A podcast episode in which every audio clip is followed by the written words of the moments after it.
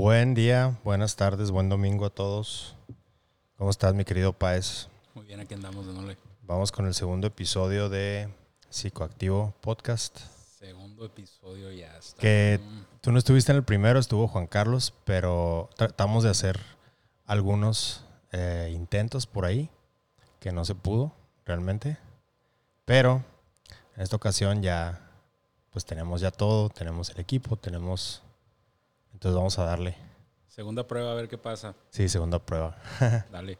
Este, hoy, eh, pues precisamente les estuve diciendo durante, a lo largo de la semana sobre un tema que yo quería tocar, que para mí es un tema muy importante por toda la experiencia que yo he tenido con, con la exploración de la mente, se podría decir así.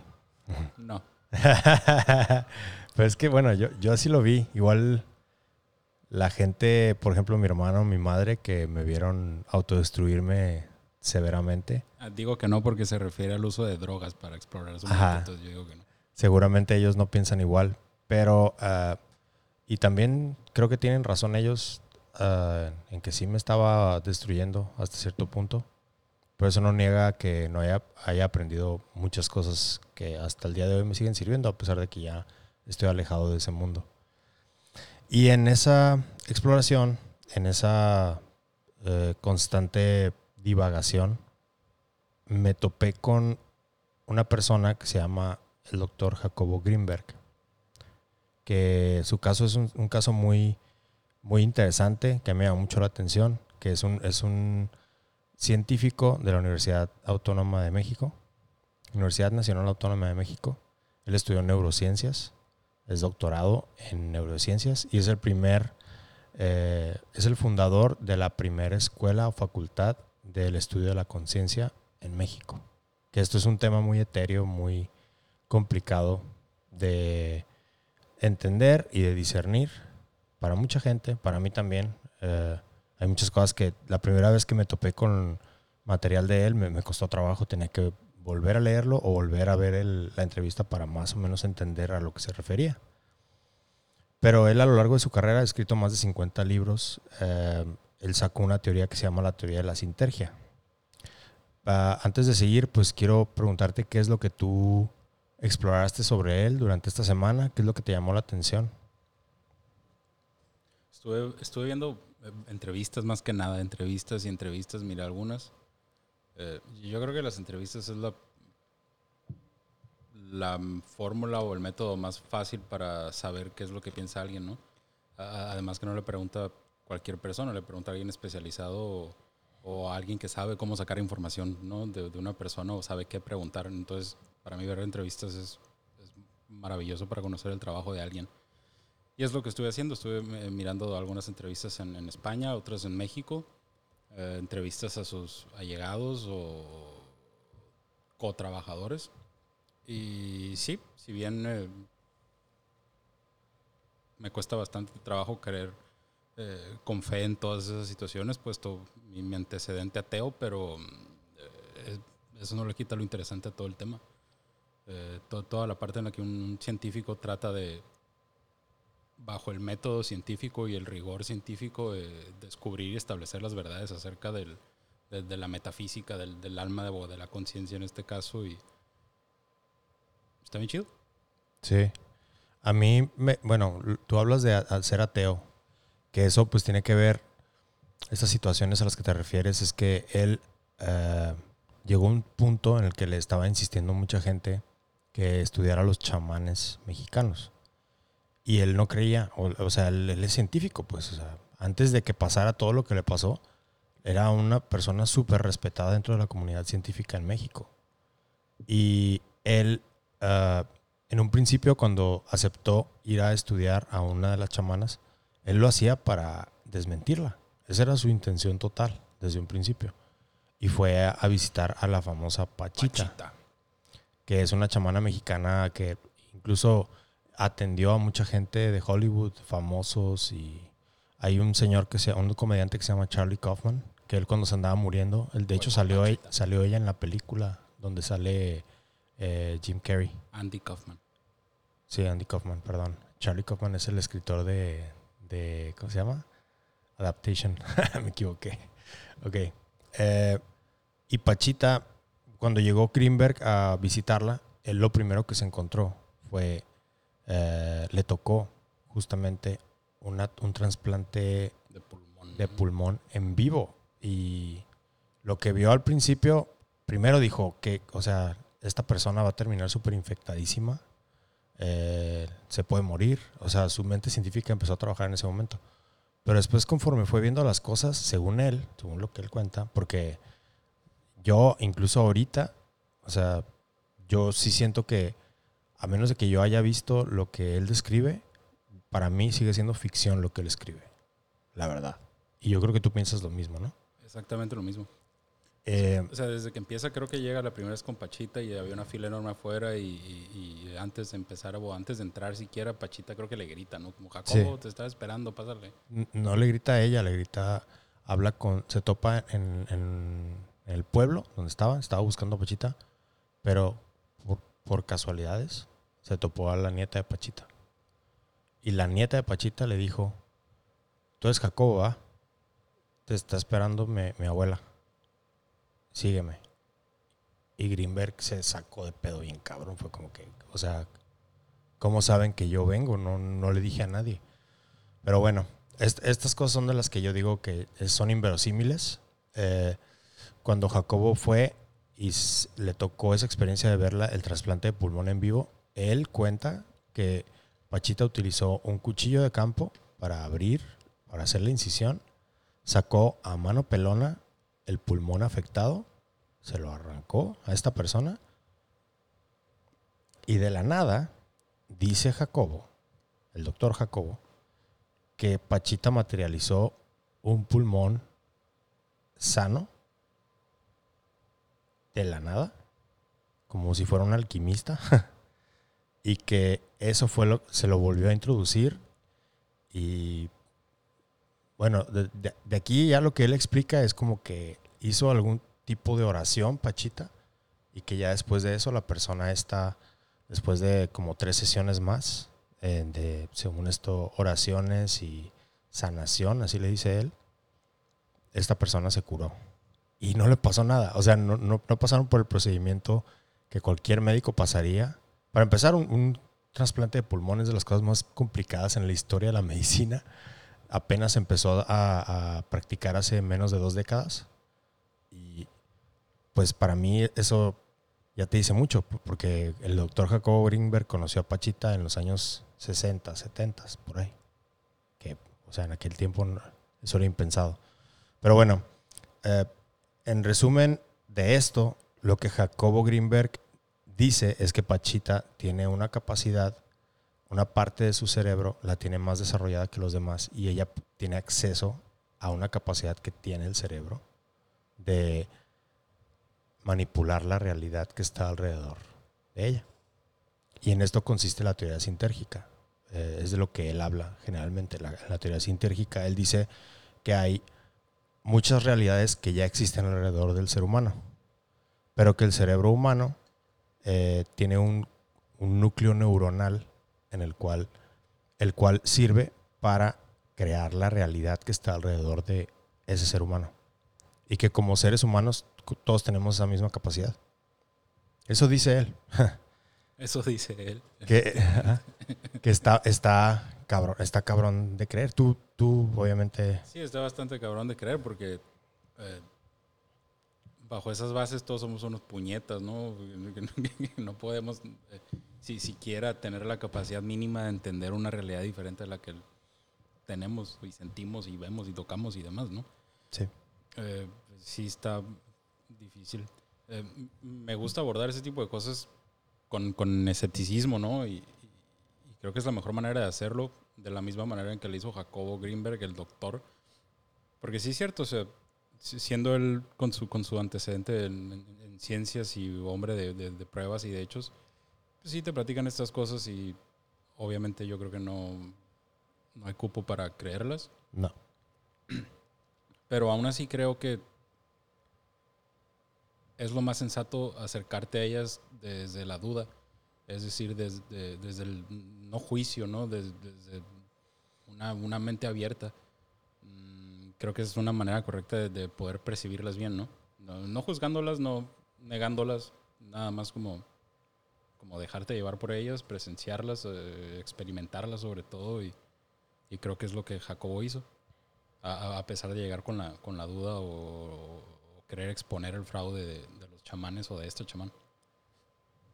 Me imagino que la experiencia fue tan grande que decidió publicar siete tomos después de, Sí. de puros chamanes, ¿no? Eso es lo más que, o sea, ahí es donde uno dice, ok, él se lo creyó. Eso es lo cabrón, ¿no? Que siendo un científico, él se creyó esas cosas que es, para nosotros todavía son increíbles. No, yo no- hasta día de hoy, todo lo que él describe para mí es imposible. Sí, para mí también. Pero, pero lo engañaron a él.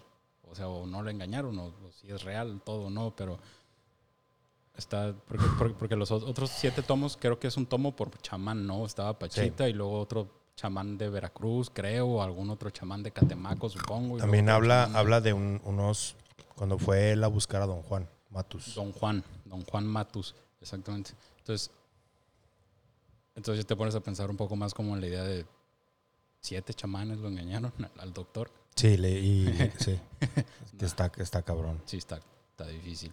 Y eh, no estoy tan familiarizado con, con lo que pasó con los otros chamanes.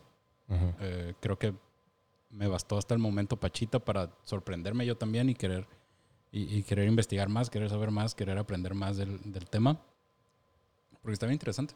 Sí. Eh, sea o no sea real, está muy interesante. O sea, siquiera, tan, tan siquiera la, la simple propuesta de que algo así pueda existir, o, o- o no, ni, ni siquiera eso, simplemente el, el hecho de que es una ficción, pero, pero bien contada, como si leyeras una novela muy suave. sí. Entonces, de perdida, eso está bien interesante para mí. Sí, a nosotros que nos gustan mucho las historias, Sí, sí, sí. O sea, sí es, desde- una, tomándolo desde ese punto de vista, es como que, wow. sí es una buena historia. Una, una, una señora en algún pueblo de México de en los 60 capaz de, de transmutar y mutar y generar y crear materia de la nada. Y eso es, un Yoda, básicamente, en el, en el. Ahora vámonos al, a un poquito más a fondo de lo que hacía Pachita. Que esto es, esto ya es, entra ya en el terreno de lo esotérico, no nada más lo, lo, ¿cómo se diría? Sí, pues eso, esto de, de de la poder utilidad de la magia, ¿no? Sí.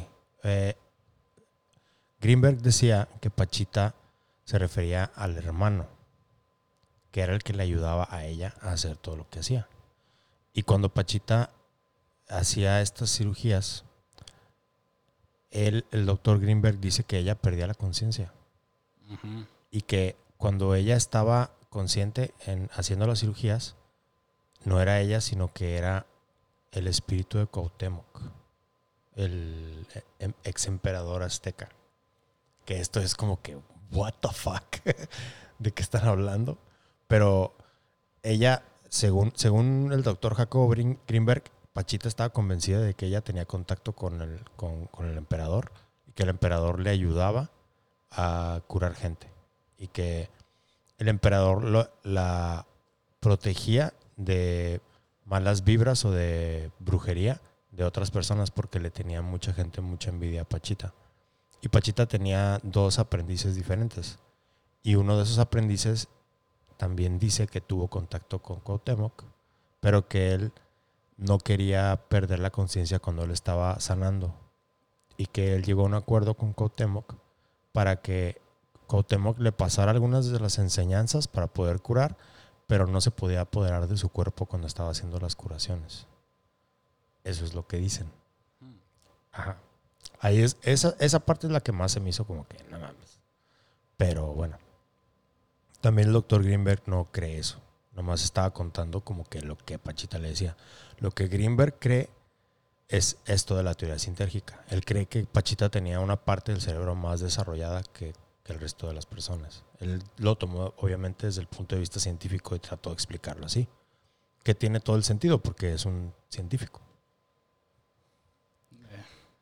Eh, esto lo expliqué nada más para contexto, ¿no? Porque, o sea, era- esa era la verdad de Pachita. O sea, lo que ella pensaba. Sí, bueno, yo para empezar creo que eh, validar cualquier argumento de él por el hecho de que es un científico ya va a estar difícil porque pues, se metió en un campo en el que no tiene Sí, nada que y, ver, y después de todo esto que pasó, la comunidad científica lo atacó a, hasta 1994, que aquí es donde vamos a entrar a lo que después sucedió. Antes de contarles esto, yo quiero eh, también hablar de todo lo que estuvo haciendo antes de que pasara lo que le pasó en 1994, que a él, después de los libros de los chamanes, en, en España lo empezaron a invitar mucho a programas de televisión, de TV2, TV3, eh, a platicar de la conciencia, a platicar de sus teorías. Y les empezaba a enseñar, ya, él ya tenía bastante práctica en métodos de meditación. Eh, hay un método de observación que se utiliza mucho en el budismo, que no sé si te han hecho alguna vez una hipnosis. No. Cuando te están haciendo una hipnosis te dicen que cierres los ojos, que respires Sí, y que, y que sí me intentaron, pero no, pude, no Ah, ok. pude caer. Ah, pues es, ese método de observación es, eh, tiene miles de años ya. Y es, es muy efectivo para, por ejemplo, cuando eh, en las mañanas, cu- cuando tú es- eh, eres un deportista de alto rendimiento en las mañanas, los psicólogos deportivos te lo enseñan para que lleves el resto de tu día libre de lesiones. Eh, te ponen a respirar, te ponen a ejercicios de respiración durante como 20, 30 minutos y aparte te ponen a, hacerte consciente de todo el espacio que te rodea con los ojos cerrados. Y eso eh, ayuda muchísimo a la concentración, está, está comprobado así. Era deportista yo de alto rendimiento y iba con, e iba con psicólogos deportivos y me hacían esas sesiones. Ah, ok. Entonces, te lo juro. Eh, eh, ¿Qué, jugabas? No, no sabía. Eh, Para, para empezar, soy campeón panamericano de taekwondo, güey. Gané el oro. en. Neta, no sabía. Y, y- Ay, qué padre. pero todo esto después fue en voleibol. Órale. Es- Estaba en voleibol, güey, en la selección del estado. y, o sea, yo no soy ateo nada más porque sí, ¿no? O sea, tampoco creo en, en- en la situación esta de, de- Sí creo, pero no me gusta pensar en eso. En la situación esta de, de autoproducirte un estado para poder desenvolver un, desenvolverte mejor en un papel o en un rol. Ya. Eh, como esa situación, por ejemplo. Y, y, y sí, yo me veía con mis compañeros en, en- con el psicólogo y, y a mí sinceramente se me hacían viles pendejadas, ¿no? Porque sí, porque se trataba de... pa- para mí siempre se trató de eso, de, de establecerle al cerebro un... O no al cerebro, siquiera como a la, a la especie de conciencia, digamos, o no sé, como, como a la autoestima quizá. Eh, nada más hacerle creer que es que está bien, que vas a estar bien, que eres un campeón, que eres el mejor, esta especie de superación personal casi, ¿no? Autoprogramación, ¿no? Ándale, ándale, ándale, una autoprogramación. Y, y como Vegeta, güey, como pinches débiles, pensaba yo, no sé cómo. ¿Por, por qué lo tienen que hacer? No pueden nada más ir a, a ganar porque van a hacer bien y ya. Yo creo que todo sirve, pero es que está, está cabrón tratar de sacar, soltar un juicio de valor. Pero bueno, Sí, está difícil. Y, y en la hipnosis, o, o al menos en, en- en las, en, las, en las que vi de, de, de Greenberg, están bien interesantes. O sea, o sea, para ser partícipe de unas y, y perderles el respeto, sí. y luego ver otras y decir como, Sí. Y eh, est- este, tipo de prácticas son las que lo llevaron hasta cierto punto a tener la atención de incluso gobiernos, porque eh, estaba haciendo avances en ese campo del estudio de la conciencia que nunca se habían realizado con anterioridad. Entonces, eh, en 1994, eh, su familia reportó que había desaparecido de la nada. O sea, nadie sabía absolutamente nada de él. Hubo teorías de que una de la, su última esposa con la que estaba, que por ahí hubo un crimen pasional y terminó matándolo, pero nada de esto fue comprobado. Lo que sí se supo es que gente eh, con trajes, de, al parecer del gobierno, no se sabe si fue del gobierno de Estados Unidos o del gobierno de México, después de que se dio el reporte de su desaparición, llegaron a sus oficinas y donde tenía todo, su investigación, todos sus libros, todo, libros por escribir, todo, por publicar, perdón, se lo llevaron y dejaron todo vacío. Y no se sabe qué, qué pasó después de eso. Ahorita mismo hay un documental que se llama El secreto del doctor Greenberg, que está, está dando los rondines por todos los festivales de cine del mundo. Que todavía no nos toca verlo porque apenas acaba de estar en, en España y acaba de estar aquí en Guanajuato, en México, en, a principios de julio. Cuando nos toque verlo, lo vamos a ver y vamos a ver de qué trata. Pero hay muchísimas teorías. A mí me gusta una en específico porque yo soy muy tinfoil, conspiratorio, cabrón. A mí me, lo- me lo encanta, llevó a la CIA, a mí me encanta toda esa, todas esas A mamadas. mí también. Y a- a- a- me acordé mucho de una película que no sé si has visto que se llama The Men Who Stare at Goats. No. Esta película sale Iwan McGregor, salen varios acá top.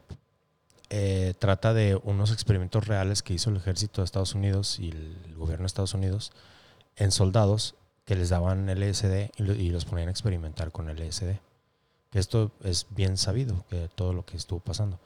Pero eh, ellos tenían una división, subdivisión, en la que consideraban que había personas que tenían poderes psíquicos reales y que hacían eh, viajes astrales y podían hacer localización como tipo GPS de cualquier persona en el mundo, estas personas. Y me acordé muchísimo de esta película cuando supe lo que, la manera en la que desapareció el doctor Greenberg, porque viendo todas las, las entrevistas que hizo y todo de lo que él hablaba, yo sí, a mí sí me daba una sensación de que el vato algo estaba descubriendo o algo estaba por descubrir. Porque ah, muchas de las cosas de las que hablaba yo las experimenté como por encimita con algunas sustancias que yo consumí. Y aquí es donde se conecta este programa con todo lo que el doctor Greenberg hizo. Porque ¿Cómo, cómo que, a qué situaciones te refieres? ¿Te metiste unos ácidos y de repente empezabas a ver Sí. materialización? Déjame, déjame ser más específico. Sí, sí, porque sí. Hay, hay, hay casos muy. Tanto, tanto a nivel físico como a nivel psíquico. A ver, a nivel Es- físico está a más ni- interesante. Si a nivel físico estas sustancias te afectan de una manera. Ok. Estoy a punto de contar una historia que se te va a hacer muy cagada, pero que realmente pasó. Esto, yo, yo estuve ahí. Eh, ok. Es que hay un ruido aquí. En- cuando estaba en la carrera, en la universidad, eh, me... Pues eran aquellos tiempos en los que eh, me consideraban como un tipo gurú del ácido. Entonces, cuando una persona quería experimentar con, con los ácidos, siempre decían, dile al Pavel. No eres un gurú, eres el dealer, güey. No era el dealer. No, no, no, no era el dealer. Eh, yo compraba cantidades grandes y yo a mis amigos yo les daba, yo no les vendía. Yo compraba cantidades grandes para mí. Y hubo muchos casos, güey, en los que yo nada más quería que, que la gente comiera para ver cómo reaccionaban ellos. Y nos íbamos a viajes en mi depa o nos íbamos al bosque o y yo los cuidaba en el viaje. Y les decía qué hacer y les decía cómo pero nada más porque me interesaba. Si una persona me interesaba el, el nivel de conversación que tenía o el nivel de cultura que tenía y no había probado nada yo decía cómete un frito te van a gustar y era así y a mí me pasó una de estas personas que yo invité terminó invitando a una persona que yo no conocía que fue el error así. Después de ese día, esa fue la primera y última vez que consumí o le di algún estupefaciente a una persona que yo no conocía. Porque antes de hacerlo, siempre es, para mí es súper importante, era súper importante conocer a la persona antes. También aquí, por ejemplo, cuando hagamos alguna entrevista aquí, antes de hacer una entrevista, tengo que ver a la persona, convivir con ella, tomar unos tragos con ella y ver qué tipo de química tenemos antes de sentarnos enfrente de los micrófonos y las cámaras. Es así. Entonces, cuando pasó esto, nos fuimos a mi depa y yo pues ya venía con la medio sacado de pedo porque venía una persona que yo en mi puta vida había conocido. Era un güey de Mexicali, que era abogado. Y, y estábamos justamente probando unos, unos fritos que estaban fuertísimos. Que, o sea, yo con un tercio, yo ya me sentía como si hubiera tragado uno entero. Y este vato nunca había probado ningún tipo de droga, solamente había fumado mota. Y me dijo que él quería uno entero. Y estamos ahí en mi depa. Mi depa está en un tercer piso. Le dije, ¿estás seguro que quieres un entero? Sí, güey, no pedo. Yo puedo. Yo aguanto, que no sé qué. Se lo di. Estuvimos ahí cotorreando. Yo estaba fritísimo. Había tres morras con nosotros. Y éramos cuatro güeyes. Uno de ellos era mi roomie. Y eso se quedó dormido un poco temprano. Nos quedamos nomás los tres vatos. El güey que no conocía, mi compa y las tres morras. Y este güey estaba sentado en el sillón, en la sala, sin hablar. Nada más volteando a ver así fijamente al suelo. Con la cara de loquísimo. Ya se le veía que andaba hasta el huevo.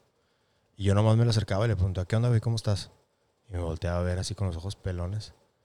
Decía, bien, güey. Pero con la cara de pinche desquiciado. dije, este güey anda hasta el huevo. Se le nota. Dije, pero bueno, dice que está bien, pues bueno. En todo el rato que estuvimos cotorreando con las morras, yo estaba preocupadísimo por ese güey, pero pues yo trataba también de ser anfitrión, ¿no? Pues estábamos en mi depa. Después de como una hora y media, el güey se me acerca y me dice, oye, ¿sabes qué? Esta madre no me pega, güey. Quiero que me vendas otro. Le dije, pues tengo que hablarle a mi compa, pero ¿estás seguro que quieres otro? Me dice, sí, güey, la neta, yo no siento nada, güey. Seguro que quieres otro, la mitad. Me dice, no, otro entero, no hay pedo. Bueno, ya le hablamos al dude, fue a llevárnoslo. En cuanto lo agarró, se lo echó entero hacia la boca. Dije, este cabrón, no mames. Ya, total. Eh, pasó otra hora y güey seguía sentado en el sillón. Y yo, eh, llegó un momento en el que estaba en el cuarto de lavado, platicando con las morras, explicándoles cómo agarrar un, un habano para poder fumártelo. Y el güey estaba sentado en el sillón, mi compa estaba, mi roomie estaba dormido en su cuarto. Haz de cuenta que entras, está la sala y al fondo están dos cuartos que son eh, puertas que están una frente a la otra. Y yo estaba del, lado, del otro lado eh, explicando a las morras. Y, yo dije, en ese momento yo dije, le atoras el dedo al habano de esta forma y lo agarras. Y este cabrón, sentado en el sillón, escuchó atoras. Y el güey en su trip dijo, atoras, atoras. Nos van a atorar. Empezó a gritar, güey. Eran las. Ya había amanecido, eran las 6 de la mañana, 7 de la mañana, pero nos habíamos amanecido toda la noche. Y nomás escuché que alguien estaba gritando. Entré y ya no estaba el vato. Y la puerta estaba cerrada con seguro. Yo traía la llave. Y dije, ¿qué pedo? Me fui hacia los cuartos. Me asomé a mi cuarto, no había nadie. Me asomé al cuarto de mi room y mi room estaba medio dormido. Y estaba la ventana del cuarto abierta, güey. Y yo, güey, ¿qué pedo? ¿Dónde está este güey? Y me dice mi compa, creo que brincó. Del tercer piso. De un tercer piso, güey. Y yo, no mames. Me asomé, güey, y no había nadie, güey. Me voy hecho a la madre, salgo, bajé las escaleras y cuando me asomo el cabrón ya estaba como a 300 metros, iba corriendo hecho a la madre. Y le grité dije, hey, ¿qué pedo? Y ya como que volteó a verme y me reconoció. Le dije, güey, ¿qué pedo? ¿Brincaste? ¿De dónde? Le dije, güey, estamos en un tercer piso, güey. Acabas de brincar de un tercer piso. ¿Estás bien? Y el vato, sí, güey, nomás me duele un poco el pie, güey. Le dije, a ver, y ya lo revisé. No tenía nada, güey. Ni moretes, ni raspones, nada, güey. Le dije, ¿qué pasó, güey? O sea, ¿cuál fue tu lógica? ¿Por qué? Y el güey me dice, pues no, yo nomás escuché que atorar, yo creí que nos iba a atorar la policía. Y salí al cuarto, vi que estaba cerrado a la puerta, salí al cuarto y cuando me asomé a la ventana, mi lógica fue, porque estaba la ventana del piso de abajo, estaba abierta, dije, brinco, me agarro de la ventana, me meto por esa ventana y me escapo por ahí. Dije, neta, todo eso pensaste en esos segundos, güey, porque fueron como 5 o 6 segundos. Me dice, Simón, güey, pero pues no, no supe cómo caí. Y mi, teoría es que el güey cayó en, el lado del pasto, porque si hubiera caído en el concreto se mata, güey. Porque había un pedazo de pasto. Sí, se rompe algo. O se rompe algo, güey, porque está cabrón. Pero aquí es donde va lo que te digo que físicamente te afectan. Y no es la única, porque también he, he consumido peyote y he caminado 15 kilómetros. Ahí no me he cansado. o con los hongos físicamente eh, tu campo de visión cambia y ves otras cosas que cuando estás bajo, cuando no estás bajo el efecto de nada no ves. Que yo no pienso que sea una, un constructo de, de la mente. Yo creo que es algo que sí existe, que dicha sustancia te hace que lo veas. Estás intoxicado, supongo que vas a Sí. ver cosas diferentes. ¿no? Sí. Eh, y en cuanto a lo mental, eh, porque en lo físico sí te da más resistencia. Esa es la palabra. Sí, es normal. Eh, lo he visto en, en el ámbito deportivo, he visto bastantes experimentos en donde eh, tú, tú crees que ya no puedes correr, tú crees que estás bien cansado después de correr 10 kilómetros, digamos. Pero no, no recuerdo cómo estaban estos, estos, estos rollos o estos experimentos que hicieron, pero realmente si, si, si quitabas de la cabeza el factor mental, se puedes correr otros 40 kilómetros sin broncas.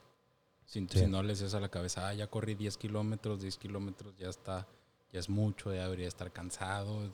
Quitas esa, esa función y el cuerpo puede soportar, soportar mucho, mucho, mucho más. Sí. Quizá, quizá esas drogas quitan esa parte de la mente al cuerpo y lo hagan soportar un po- un poco más, ¿no? Sí, eso, eso es, eso es lo, lo más probable. Y mentalmente, ah, bueno, esto ya no me lo vas a creer, pero te lo voy a decir. Sí, no lo voy a creer porque. Porque re- realmente el cerebro está intoxicado. O sea, pueden pasar un montón de cosas. Y no necesariamente son puertas a la divinidad o al, No, o al no, infierno. No, eh, sé. pero sea, es que realmente no, no, o sea, ¿a qué te refieres con, con intoxicado? güey. Porque yo no creo que esté intoxicado. Yo creo que hay, hay unas partes del cerebro que se activan que no se activan con, sin esa sustancia. Que esa sustancia ayuda a que se activen. Eso es lo que realmente está pasando. pues, Pachita no, no usaba drogas y andaba cotorreando con Cuauhtémoc. Sí. Drogas, las drogas no creo que sean necesarias. Creo que Greenberg también dice como no. De hecho, Greenberg dice que son un mal atajo. Ujú. Pero, o sea, tampoco, tampoco él niega rotundamente que no hay una correlación entre una cosa y la otra.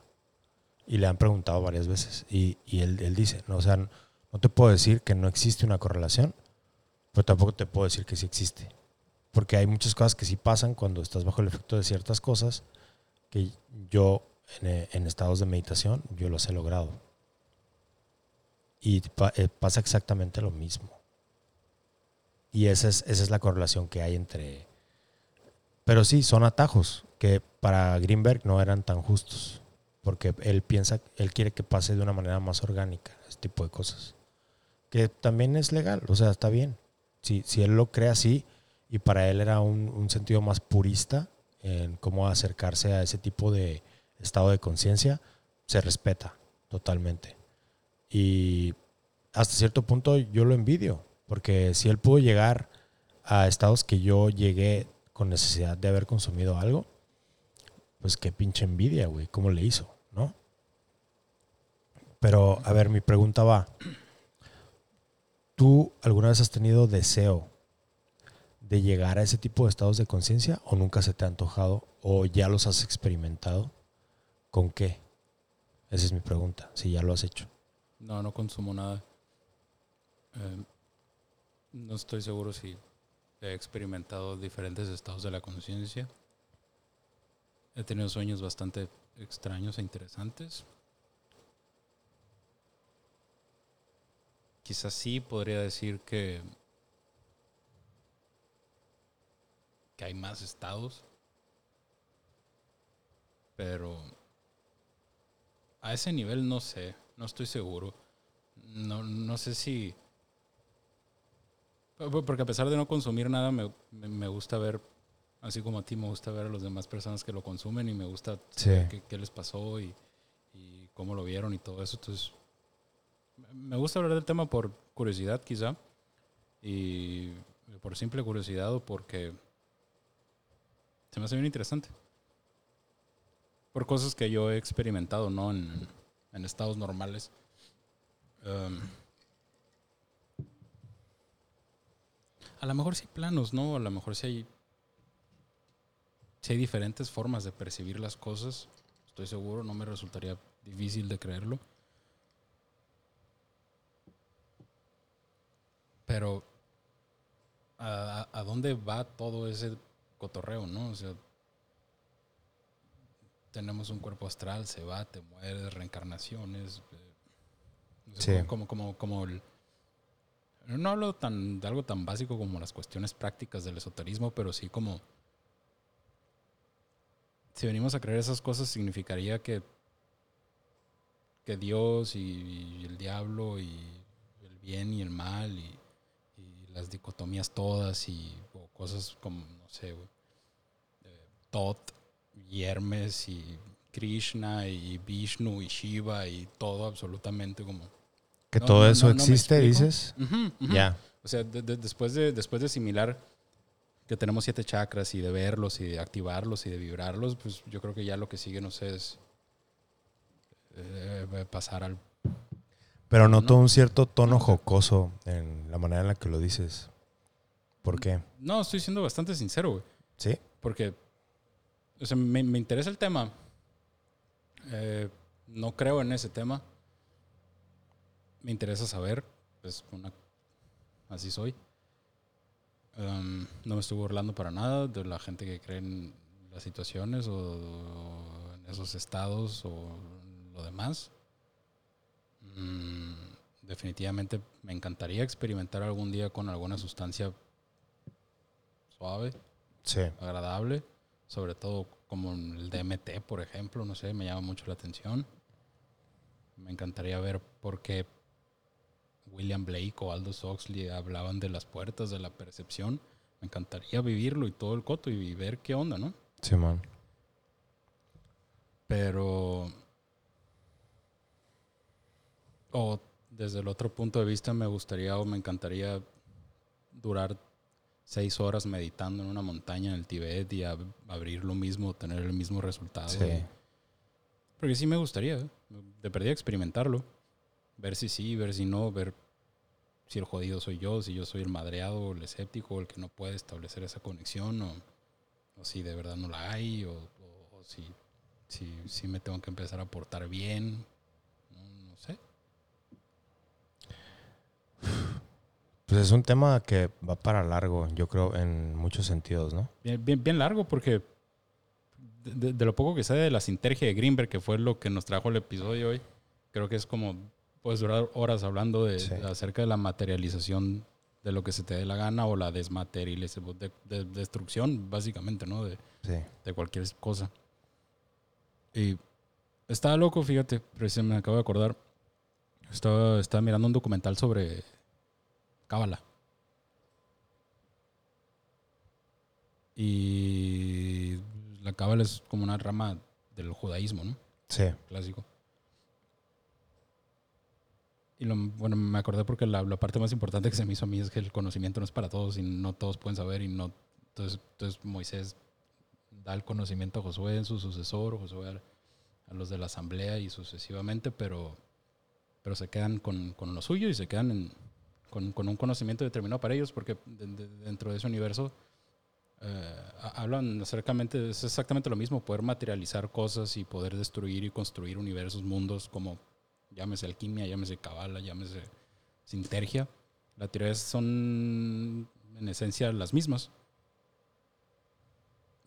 pero no es un conocimiento para todos y no todos pueden poseerlo porque caos, ¿no? Sí, no, y aparte no todos lo, lo asimilan de la misma forma, porque Sí, sí, y ponle que hay dos personas que reciben el mismo tipo de información y lo entienden, pero eh, uno lo puede usar de una manera y otro lo puede usar de otra manera totalmente opuesta. Y uno lo puede usar para hacer cosas eh, proactivas y otro lo puede hacer para destruir o hacer cosas destructivas, que Es que está, sí, güey, o sea, tan, tan sencillo como si estás en un restaurante que está lleno y te paras y, y haces del baño en un vaso en la mesa, toda la gente te va a ver, pero cada una de esas personas va a reaccionar de manera diferente. Uno se va a reír, otro va a decir, este güey está loco, otro se va a parar y te va a querer putear, o otro te va a correr. O, sea, yo creo que de esa exactamente y sencilla y hasta simplista manera güey, va a ser exactamente igual en este punto, ¿no? Quizá si estás preparado para tener esas situaciones, las vas a tener. Hablando en el sentido en el que ya estás como, o eres creyente, ¿no? Sí. Eh, si yo fuese un creyente, yo creo que me inclinaría a esa situación. Eh, a lo mejor si hay un, un agente rector del universo, por llamarle de una manera, y si está al pendiente de todos y todo, llámese energía, vibraciones, eh, conciencia universal o lo que sea, pues me va a avisar. Sí. Y si no, me va a mandar de regreso a seguirlo intentando, yo creo. Entonces, el arte de darle tiempo al tiempo para mí es. Sí, ahora eh, vamos a, te voy a contar ya lo que te digo que no me vas a creer. Ah, sí. Para, pues que más o menos entiendas la razón por la que a mí me dio por estudiar esto o- y por platicar de esto. Porque eh, cre- probablemente ya te lo había mencionado en alguno de los intentos de episodios que tuvimos, porque vi que te pusiste muy inquisitivo con, con sobre todo con la- con el consumo de LSD. Y No, es inquisitivo, es curioso. No te interrumpo por eso. es Mm. pura curiosidad. Sí, suelo, pero suelo ser muy, muy, muy Ok, preguntón, pero es por curiosidad, no por ok, ok. poder.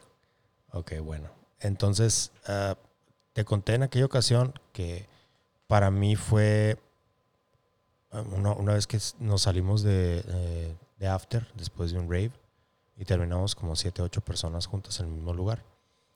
Y llegó un punto en el que las siete, ocho personas estaban haciendo cosas que yo había nada más pensado y no les había dicho que yo quería que hicieran. Uno incluso terminó vestido con una toga tipo griega que yo había pensado que yo se me haría bien chistoso que el güey estuviera así, como con una toga tipo griega y nada más. Y el güey se terminó poniendo una toga nada más, sin nada abajo. Y yo no, no se lo dije en ningún momento. De eso estoy 100% seguro. Al inicio del trip tú pensaste, eh, este güey estaría bien chistoso. Sí, ¿no? porque como se fue la plática, como fue la conversación, empezamos a hablar de diferentes cosas de filosofía, de porque andábamos bien fritos. Y yo pensé eso, pero no pensé que él lo fuera a hacer. Dije, este güey se vería bien chistoso vestido así, hablando de estas mamadas que está hablando. Y llegó un punto en el que el güey se puso esa, esa vestimenta y fue como que, Se agarró una sábana que estaba en rey. ¿o qué pedo? Simón, eh, porque terminamos rentando un- una cabaña que estaba cerca de del Rave, que es cerca de, de Talpa. No, de Tapalpa, perdón.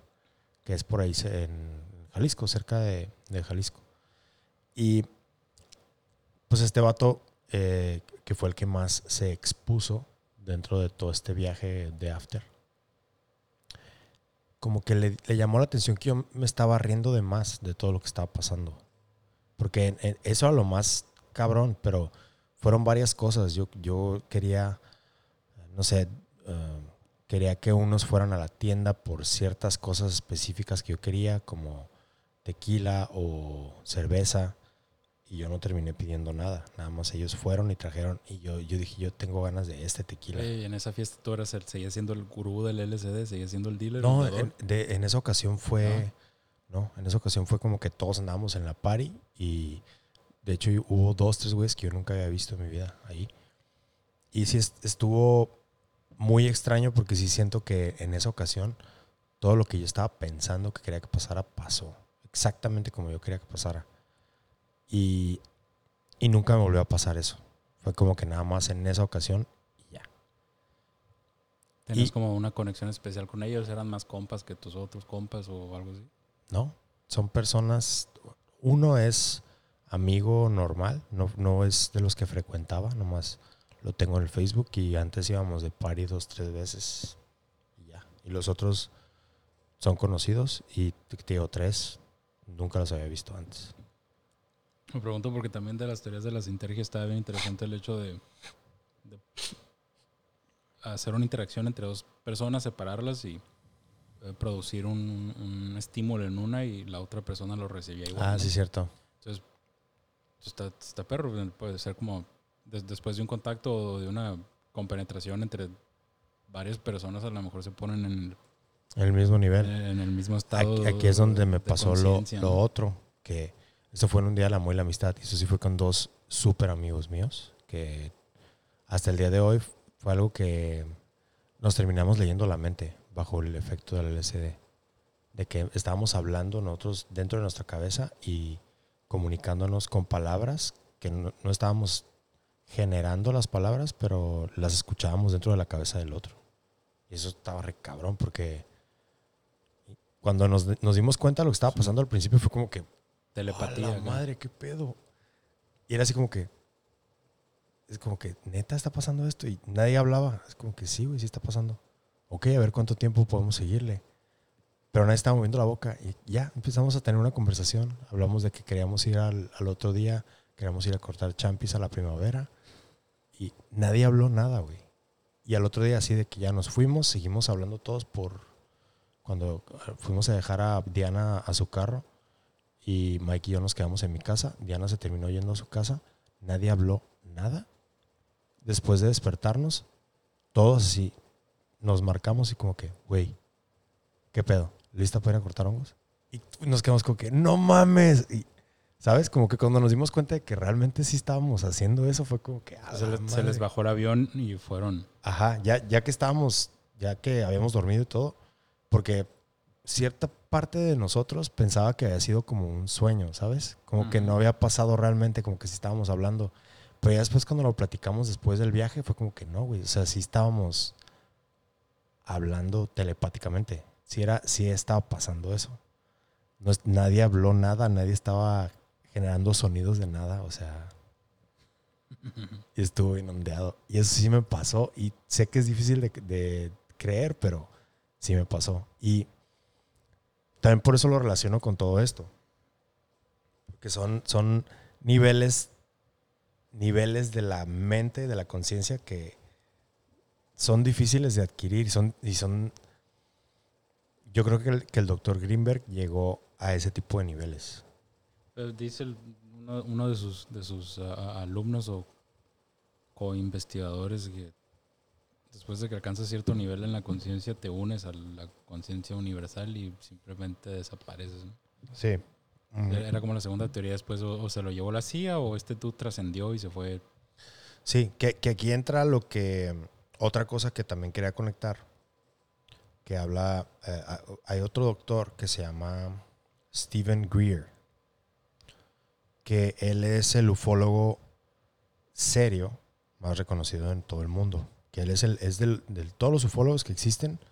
Es el único que realmente les ha tenido contacto con presidentes en el puesto y que han hablado de esto así directamente como un tema importante para tocar. Y les ha mandado cartas, les ha, les ha mandado propuestas para empezar a estudiar el fenómeno. Y este güey precisamente habla de eso. Él dice que no es cierto que existen eh, seres de otros planetas que vienen, eh, que viajan miles y miles de kilómetros por medio de naves espaciales.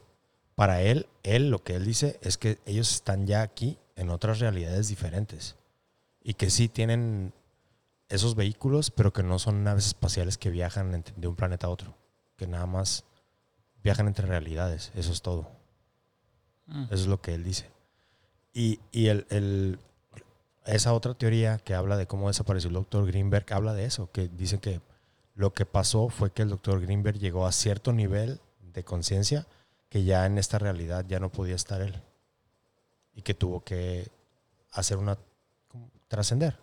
Eh, Trascendió. Y su cuerpo dejó de ser visible para esta realidad. Eso es lo que dicen que pasó. Hmm.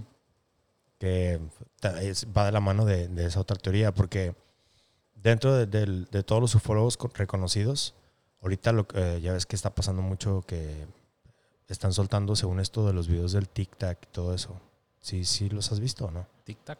Ajá. Ah, Haz de cuenta que en 2004, aquí en la costa de Ensenada, el USS Nimitz se llama. Eh, es un portaaviones de la Fuerza Aérea que estaba realizando unas maniobras eh, de práctica. Y un comandante que se, se apellida Fravor le dijeron que habían localizado eh, algo extraño en el radar que querían que fuera a verlo. Y este vato fue con otro avión.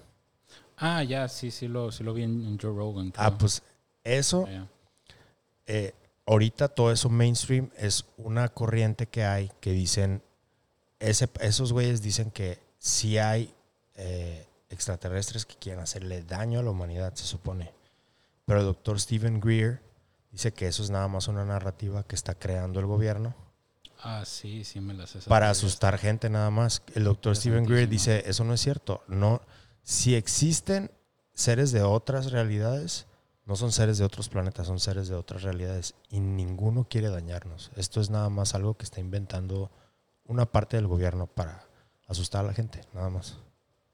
Sí, bueno, yo me había topado con esa teoría conspirativa y se me hizo bien perro. güey. Sí, está, es está la- interesante. La, la- la versión como de, de, de los Imandias, güey. Eh, versión Estados Unidos imperial. sí, Porque usar el medio general para unificar al mundo, pero no unificar al mundo, sino someter a todo el mundo completo. Sí, el dices, miedo. Ajá. sí. Hay ovni, nos van a matar, hay que hacer un solo país, yo los gobierno a todos porque se me da verga. Está en verga esa teoría. Sí, y tiene, tiene sentido, ¿no? Tiene Ya- to- total, totalmente sentido, güey, totalmente sentido. Porque, no sé, güey, es- pero no sé, güey, es una teoría de conspiración. que Pero bueno, también, o sea, y, y esta- esto es algo que siempre me vas a escuchar decirlo mucho a lo largo de todos los episodios. Yo siento que todo está conectado, ¿sabes? Entonces, yo, yo creo definitivamente todo está conectado porque todo es ley de la física, es causa y efecto de algo. sí, Definitivamente todo está conectado con todo. Y hablando de física, güey, la física cuántica presenta muchas de esas ideas similares. sí. Eh, no las pueden probar, se quedan, en, se quedan en teorías, la mayoría de ellas se quedan en hipótesis. Pero física cuántica estudia todo.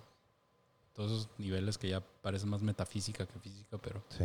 pues, está bien, está bien cabrón. Entonces, ya metiendo más al hoyo del conejo, eh, yo creo que si el doctor Greenberg realmente estaba cruzando ese umbral que, en el que podía él llegar a un punto de explicarle a una persona común y corriente cómo, cómo hacer esas prácticas y estas técnicas de meditación y que estas personas comunes y corrientes pudieran ponerlas en prácticas y, y aplicarlas a su vida cotidiana, esto es algo que para los gobiernos no les convenía. ¿Por qué? Porque iban a irse de la realidad todos de repente. no, porque ya si, si una persona autónoma ya puede tener cierto nivel de control de su propia vida, eh, eso quiere decir que todo el control generalizado que hay por medio del gobierno a través de los medios, a través de diferentes narrativas, ya no iba a existir. Entonces, una persona, por ejemplo, te voy a poner un ejemplo. Imagínate que en los años 70, cuando estaba pasando la guerra de Vietnam, empezara la gente a despertar de esa manera. ¿Qué hubiera pasado? O sea, a nivel masivo, ¿qué hubiera pasado? No guerra. no guerra. Nadie hubiera querido pelear. Y eso no le conviene a los gobiernos. Entonces llega un punto en el que el plan general de los gobiernos mundiales, hay, hay gente que se topa con algún tipo de serendipia en el cual el gobierno dice, este güey se nos está saliendo del huacal, tenemos que hacer algo. Y ponle que no lo hayan matado, pero sí le pudieron haber dicho, ¿sabes qué? Ah, necesitas dejar de hacer esto, te, vamos a cambiar tu identidad, te vas a ir a tal lado, te vamos a dar tanto dinero, o, o sí, lo terminaron matando, o le ofrecieron otros niveles o muchas, ah, ¿cómo se dice? Ah, medios para poder realizar más investigación y mayor investigación y con eso lo jalaron para poderlo convencer, convencer de dejar de hacer eso, por lo menos en el mundo mainstream, porque este güey estaba a la intemperie y, y compartiéndolo con todo el mundo. Y esto es lo que eh, una de las, de las corrientes teorías es que enfadó gente de, de muy arriba y le dije, pues se le acercaron y le dijeron, ¿sabes qué? Párale a tu pedo, porque Me imagino que no es, o más bien sé que no es la primera vez que algún algún ser con este conocimiento güey, o con esta situación enfada a los gobiernos, ¿no? sí, debe, de- debe haber muchos ya. Mm, Pues ahorita se me viene el nombre como Rasputín, por ejemplo, en Rusia, un Simón. aparte que se chingaba la morra del zar, pero creo que es como la misma situación, ¿no? Sí, es algo parecido, yo también creo lo mismo. Y pues, ah, El mismo Jesús, güey. sí, o, o si nos vamos a, a un pedo más terrenal, Luis Donaldo Colosio, güey. Estaba, vamos, estaba, enfadó gente que tenía poder y que ya tenía su plan, y este güey se salía del plan y lo mataron. Es Sí, así. Yo, yo- yo- creo que si podemos decir que el- hay algún malo aquí, definitivamente es el gobierno. Sí, sí. Siempre, a lo largo de toda la historia y toda la humanidad, sean cosas físicas, sean metafísicas, el gobierno siempre es un culero. Y las corporaciones también. Es para mí lo mismo. güey. Yo creo que sí- yo creo que sí tiene que son el mismo mal, pero sí creo que sí tiene que ser la distinción de uno y otro porque siento que las corporaciones tienen más poder y son las que controlan gobiernos, Sí. ¿sabes? Entonces sí tiene que haber esa distinción porque un gobierno solo solo no puede hacer nada. Tiene que tiene que tener ese brazo de la corporación para poder realizar, sobre todo lo, lo, lo que cuesta más eh, manpower y dinero y. Un gobierno solo puede hacer muchas cosas. güey. Mira, Cuba, país con 0% de desnutrición infantil, güey. 0% es ni, ni Estados Unidos, güey. Cuba sí, sin corporaciones, con bloqueos. Y ahorita lo traen en cagadero. Sí. Porque Cuba, bueno, Cuba siempre es la anomalía, ¿no? Siempre se ha salido, se ha, ha estado fuera del huacal siempre, ¿no? Pues sí, después de la revolución, yo creo. Eh, educación gratis, todo Sí, gratis. No que sí son cosas limitadas, o sea, es una vida limitada. Pues no sí, lo vamos a negar. No se van a comprar un iPhone. Y eso pues también, Qué es- bueno. pues es que sí, sí está un poquito conflictuado, porque una vez que, por ejemplo, yo ya probé ciertas mieles, ya no quiero volver a no probarlas. ¿Sabes Eh, cómo? Tú, tú- tú fuiste víctima de las corporaciones, pues te, te- te vendieron algo que te gustó. Sí. Quieres consumirles Un más. chingo de cosas. Este micrófono me encanta, güey. Sí, sí, la laptop y el teléfono. Sí, güey. Todo el pedo, ¿no? O sea, hay muchas cosas que no podría uno hacer de la misma manera, o de plano no podría hacer, de no ser por el capitalismo, güey. Eh, definitivamente, güey. Eh, estoy totalmente convencido y seguro de eso. Y está bien chistoso porque cuando éramos chamacos, por lo menos yo, no sé si tú también, yo me creía muy rojillo y muy... eh, para mí el comunismo era un concepto perfecto de cómo el ser humano tenía que... Pero después me fui dando cuenta de que no. Sí, no, para mí no lo era, pero sí. Sí era, sí era medio rojo, güey. Nunca, nunca al extremo. Sí era medio punk también. Me gustaba la anarquía y la chingada. Pero, pero realmente sí. eh, o, al menos fíjate este libro que me, me ayudó a ver un poco esa perspectiva del. el- el- uno muy famoso, güey. Casi bestseller, si no es que bestseller. el- un ensayo de Joal Noah, el de Homo sapiens. Mm, no, no lo, no lo he leído. E- Este chido es principalmente la historia de toda la humanidad, güey. básicamente. Está bien cabrón. Está muy chingón. Y sinceramente sí, explica el dude por qué el, por qué el progreso y el proceso del um, porque el, el- el progreso de la humanidad ha sido de esta manera y sobre todo por qué ha sido de esta manera. Y principalmente se debe a la sociedad de consumo, güey. E- e- Está loco, pues, pero realmente sí es. Eh, el acero se inventó porque la madera se estaba acabando. No, o sea, ya no hay madera aquí, ya no hay bosques, ¿qué hacemos? No, pues a ver, esta piedrita fúndela y güey, ya entramos a la de hierro. Y después inventaron el, o descubrieron el aluminio, güey, porque ya el acero ya estaba más difícil. más- Y así va a seguir siendo. y así sucesivamente, o sea, algo, algo se empieza a acabar y la sociedad de consumo al exigirlo, las corporaciones buscan la manera de solventar ese a través de la esa innovación. ausencia, ¿no? A través de, de tecnología, güey.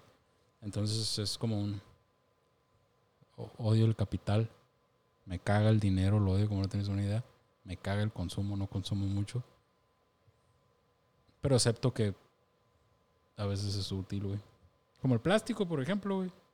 El plástico se inventó porque no querían hacer ya cajitas de madera, güey, o no querían hacer este cosas con, con, con piedras o cero, güey. Dijeron, pues hay que envolverlas en esta madre, mira, está resistente, es plástico, toma. Y ahorita está matando al planeta. Y ahorita está matando al planeta, efectivamente, sí. Entonces, eh, si le apostaría a algo, sería como precisamente a, a- a que el humano va a hacer todo lo posible por ganar más dinero, güey, o mantener su estado. Sí. Entonces, si algo hace daño, estoy seguro que van a hacer algo, güey, por mantener su, su estado y ganar, o seguir ganando su feria. Definitivamente eso sí le puedo apostar. Sí, no van a permitir que se acabe el mundo tan fácilmente. Nope. Porque no les conviene a sus bolsillos. Exactamente. Exactamente, por ridículo que parezca, pero sí Sí. confío en eso. Aparte ellos Eh. tienen los medios suficientes como para pagarle lo suficiente a los científicos más cabrones del mundo para que se pongan a innovar en Peladas, todas las ramas. Peladas, sin pedos, güey.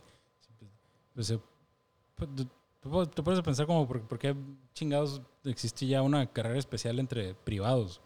La carrera espacial antes era entre China, digo, entre Rusia y Estados Unidos, entre la Guerra Fría. güey. Ahora no, güey, ahora la carrera espacial es entre Jeff Bezos. güey, Billonarios. y- Sí, güey. el, pinche Sir Ala Branson, güey. y- Sí. Y, y Musk. Elon Musk. Y está, está loco, güey. Bueno, a mí me parece loco. A mí me parece un, un concurso de ver quién la tiene más grande nada más. Podría ser en parte el... Pero pues no mames, neta, si yo tuviera tantos billones de dólares que sé que nunca me voy a acabar y que si me los acabo mañana voy a tener más. Pues después de acabar con el hambre mundial, güey, de ver que todo el mundo esté bien, güey. Que no hay- Es que eso decimos Que no todos, güey. Pero Ajá, eso decimos, ya, güey. ya si estuvieras en ese momento, güey, la neta es muy, es muy, muy corto el porcentaje de gente que realmente haría algo por la humanidad, güey. Yo también, güey, la neta, la neta sí, güey, la neta sí es cierto, no hay por qué ser tan, tan hipócrita. Yo siempre he dicho y tengo mi dicho y, y yo digo que todo el mundo es culero, nada más que algunos no tienen la oportunidad de mostrarlo todavía. Simón, porque no tienen dinero Sí, exactamente, güey, o pero, poder. pero probablemente si yo tuviera 500 billones de dólares, güey, y- la neta no bajaría a la luna, güey. Ni, ni haría nada por viajar a la luna, güey. A lo mejor, no sé, güey, no sé. No sé qué haría con tanto dinero. Yo, ¿qué haría? Ay, güey, está, está complicado. La, la neta, o sea, yo ni siquiera me pongo a pensar qué haría, güey, porque no los quiero, güey. Sí, pues o sea, se me hace una inutilidad, güey. Yo la neta con 10 milloncitos me doy por bien servido. Y, Ah, y qué abro, hueva, abro un pinche negocio. Qué y- pinche hueva estar hecho en tu vida, cabrón. No mames, qué hueva, güey. Ah, sí, ¿de qué chingados me voy a poner a hacer viajar a la luna? Pues no mames, ¿para qué, güey? Sí, Ah, qué vergas, llegaste no a la luna. nada que hacer esos güeyes, sí es ¿no? cierto. O sea, sí, güey. Pobrecito mi patrón piensa que el pobre soy yo, güey. yo me la paso re bien, güey, haciéndome jale el pedo. No, güey, está bueno. Sí. Eh, escuchas, es bien difícil mantenernos en una línea de tema porque nos gusta hablar de un chingo de cosas.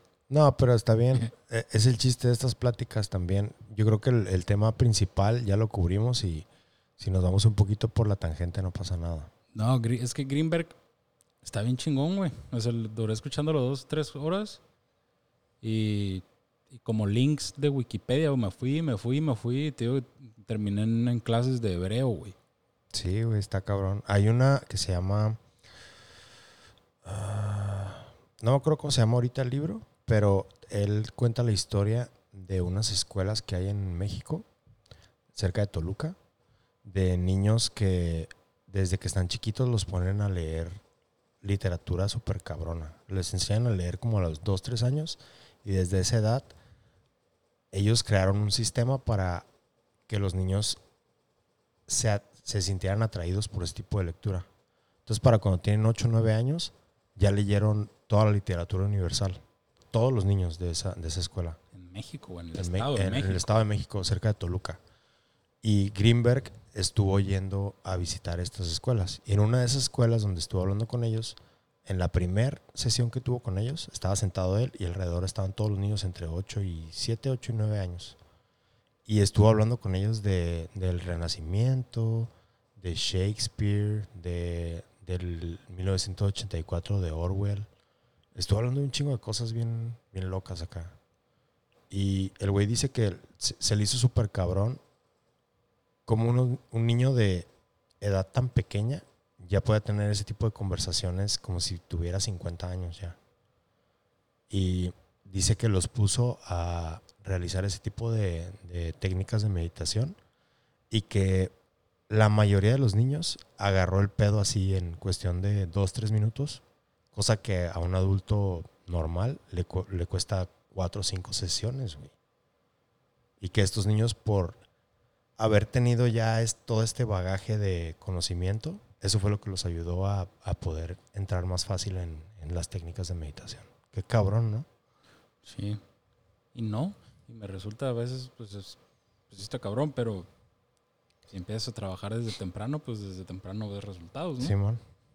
A lo mejor nosotros rucos que nos preocupamos por otras cosas, nos preocupamos por treparnos al árbol y caernos al árbol, güey, desmadre, no sé. Pues no. No ve mucho, güey. Sí. Pero si me hubiéramos puesto a leer a los tres años.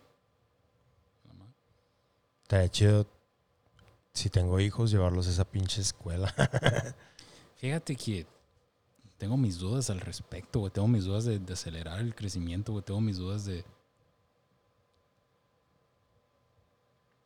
de evitar procesos, güey, hacer atajos, güey, precisamente.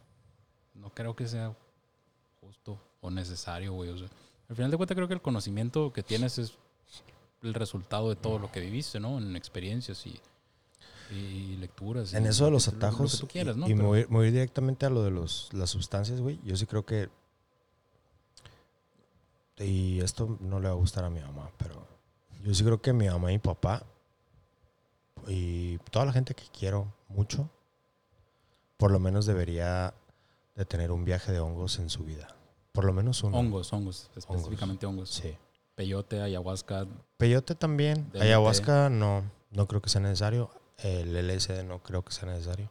Yo creo que los hongos es un, una buena manera de conectarse con la madre tierra a, a un nivel de conciencia. Cabrón.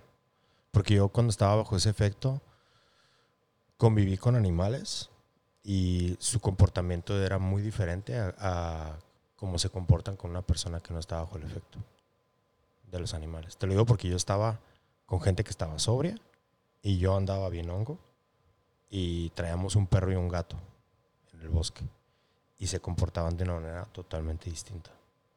O más buen pedo, güey. Mucho, mucho más amigables, güey. Y se te quedaban viendo más cabrón a, la- a los ojos. Y el gato estuvo bien raro porque el gato empezaba como a hablarte, güey. Mm. Como. Y tú así de. ¿Qué me estás queriendo decir, güey? No te entiendo nada. Y el gato así como que hablando, como, como que el güey sentía que, nos, que nosotros lo entendíamos. ¿Sabes? Bien raro. Y la persona que andaba, porque había una persona que nos andaba cuidando que andaba sobria, eh, intentaba platicar con, con el gato y el gato no lo pelaba, güey. Y a ti te decía muy Y a nosotros nos cotorreaba. Estaba bien cabrón eso. Eso, eso es. Sí, es de las cosas que digo, esto yo quisiera que lo, lo pudieran experimentar la gente que más quiero. Mm. Y ese tipo de. Porque sí, sí son atajos, güey. No, no lo voy a negar. Sí son maneras más fáciles de llegar a estados alterados de conciencia muy cabrones. Que, que incluso eh, eh, llegó un punto en el que. en- de los estados más potentes que llegué a tener fueron cuando tuve malos viajes. Y ya cuando bajé del mal viaje, yo me sentía súper conectado con todo, güey. Con, con, la, con una conciencia infinita. Sé, es que, y se oye bien eso, bien mamón, bien cliché, pero así me sentía, era como que, como que entendía todo lo que estaba pasando. No sé si me explique. y es, y es, y me, me pasó, sí me pasó un puñado de veces, o sea, varias, porque consumí un chingo de veces. Pero si no hubiera consumido tanto, porque hay gente que consume 20 veces y se le hace muchísimo. Yo consumí cantidades industriales, güey. Tuve más de mil viajes a lo largo de, de 10 años de diferentes cosas. Entonces era obvio que iba a tener alguno que otro mal viaje, y obviamente. Por, por pura estadística. Sí, cabrón. y sí tuve varios, tuve como 20, 30 mal viajes, mal pedo. Que siempre bajé, por suerte. Porque eh, tengo amigos que no, que al segundo viaje se les botó la canica y ya no, ya no se recuperaron. ¿Cómo quedan, Eh, curiosamente, de eso vamos a hablar el próximo episodio. Eh, es, es el caso de un influencer que se llama Connor Murphy, que era un fitness influencer. Y el vato hizo un viaje de ayahuasca. Y después de ese viaje de ayahuasca, ya no es el mismo. su contenido cambió totalmente. Siguió produciendo contenido, pero ya el güey, o sea, perdió la, la cordura totalmente. El güey, te, te lo voy a enseñar al rato, empezó a, a decir que todo era un acto, que todo era un juego, que todo era una película y que todas las personas que le decían que necesitaba ayuda psicológica o que necesitaba eh, ir con un doctor, decía, tú, tú eres parte de la broma, tú eres parte de la broma. Y a un amigo mío que creo que tú conoces también, le pasó eso también y llegó un punto en el que él ya, a la gente que le generaba mala vibra, decía, tú eres el diablo. Y bien ondeado el güey. Y le daban mood swings bien cabrones. De repente se, ponía a gritar. De repente le quería pegar a gente. Cosas así. Y, es, y es, es, esa es la manera en la que te... Y a este vato, Conor Murphy, le pasó eso. Pero vamos a hablar más a fondo en el próximo episodio sobre eso, sobre ese tema. Sí, claro, los atajos me imagino que tienen sus riesgos entonces, Sí. o en este pedo, ¿no? Que también para eso, para eso lo hicimos. ah, para eso es este, este podcast también, porque no es nada más hablar de lo bonito que pasó en todo eso. O sea, yo por una razón muy específica dejé, dejé todo ese mundo. Eh, y también la gente tiene que saber que si, si te vas a arriesgar y vas a pasar por todas esas experiencias bien bonitas y bien chidas, también tienes que saber que vas a sacrificar una parte también tuya. Incluso a veces, pues, tirar un volado, porque es un volado. Hay, hay gente que, como yo, que tuve suerte, que necesitas igual y nunca te quedas loco, pero hay gente que a la primera vez ya no regresa. Mm, ¿y tú estás dispuesto a correr ese riesgo o a hacerles a la gente que quieres correr ese riesgo? Yo estuve dispuesto a correr ese riesgo. No, tú lo corriste, Sí. pero ahora o, o a la gente cercana a ti o a la gente que estimas, estás dispuesto a hacerlos correr ese riesgo. Yo creo, eh, porque sí he visto que entran dentro de un perfil los que, a los que se les vota. Ah, digamos que tú tienes como tú. Haces, bueno, sí. me- A lo largo de los años me he dado cuenta de que a los que he visto que se les vota la canica tienen un perfil que lo vamos a explicar en el próximo episodio, más específicamente. Y tiene que ver tanto con su personalidad como con su estatus y su historial médico familiar.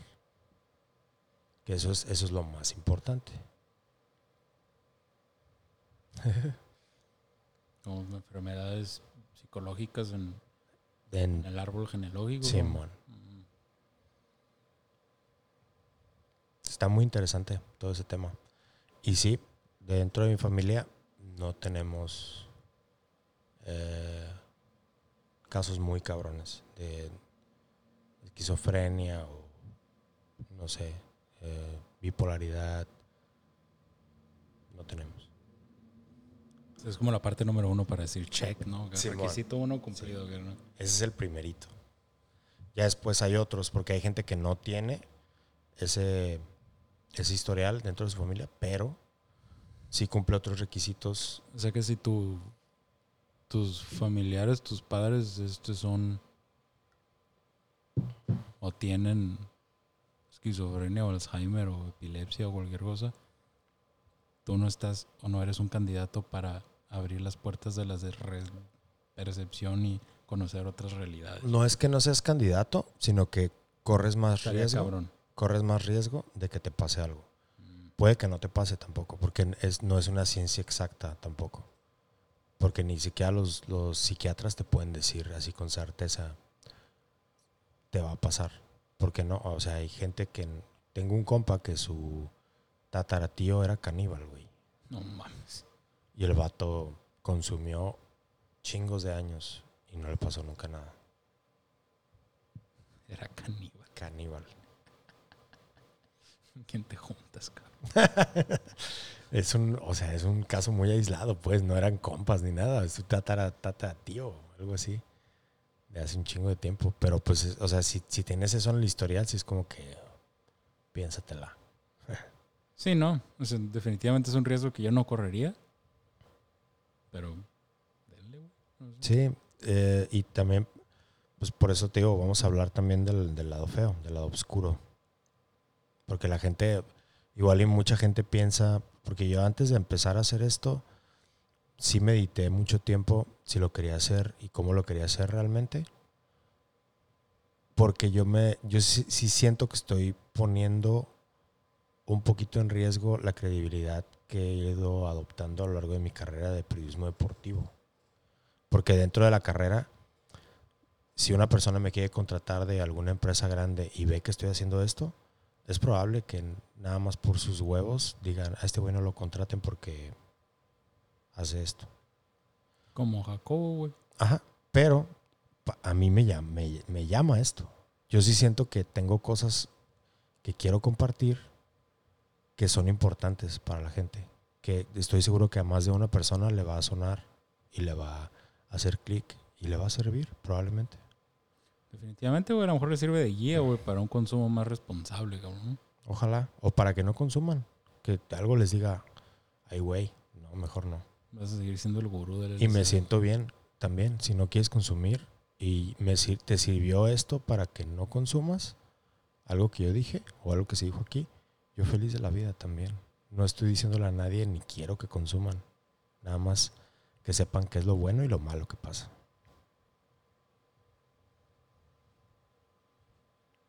Creo que es la mejor perspectiva que se puede tener, güey, ¿no? Sí. Como- Pero tampoco prohibirlo. Porque se me hace mal. No, eso definitivamente, güey, definitivamente la prohibición nunca es buena para nada. Ni demonizarlo. Es, No, es la, es la menos. peor manera. Mucho menos, sí. Porque si le dices a alguien no hagas esto, lo primero que va a hacer es eso. Eh, Así funcionamos. eh.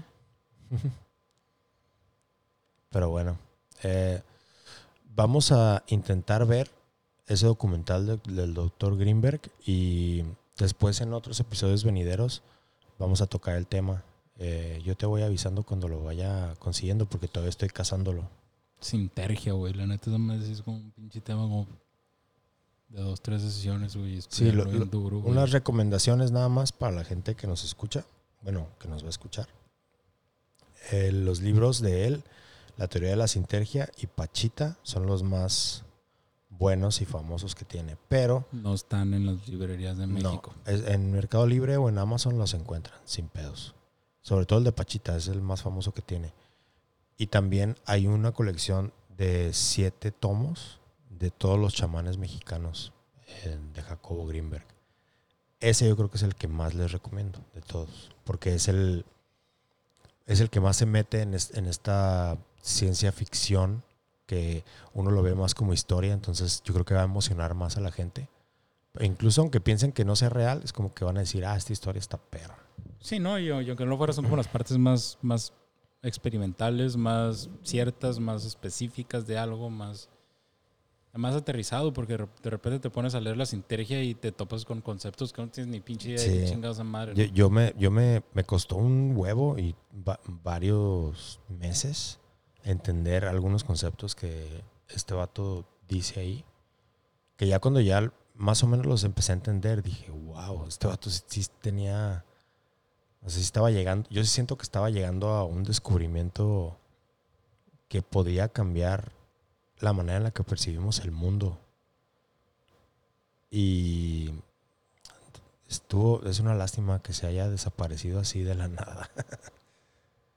Yo creo que el conocimiento está, güey. Nada más que no accesible. Pues es que te- se necesita un puente. Y él no sabía que no era accesible ese conocimiento, yo creo. Pues un pecado, a lo mejor. Quién sabe, tal vez sí. Wow, eso está cabrón. Sí, güey. Pues bueno, eh, muchísimas gracias por acompañarme en esta plática, Paez.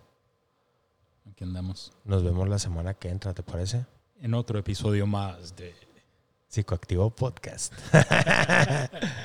Muchas gracias a todos por acompañarnos. Que tengan una excelente noche y una excelente semana. Al rato. Adiós.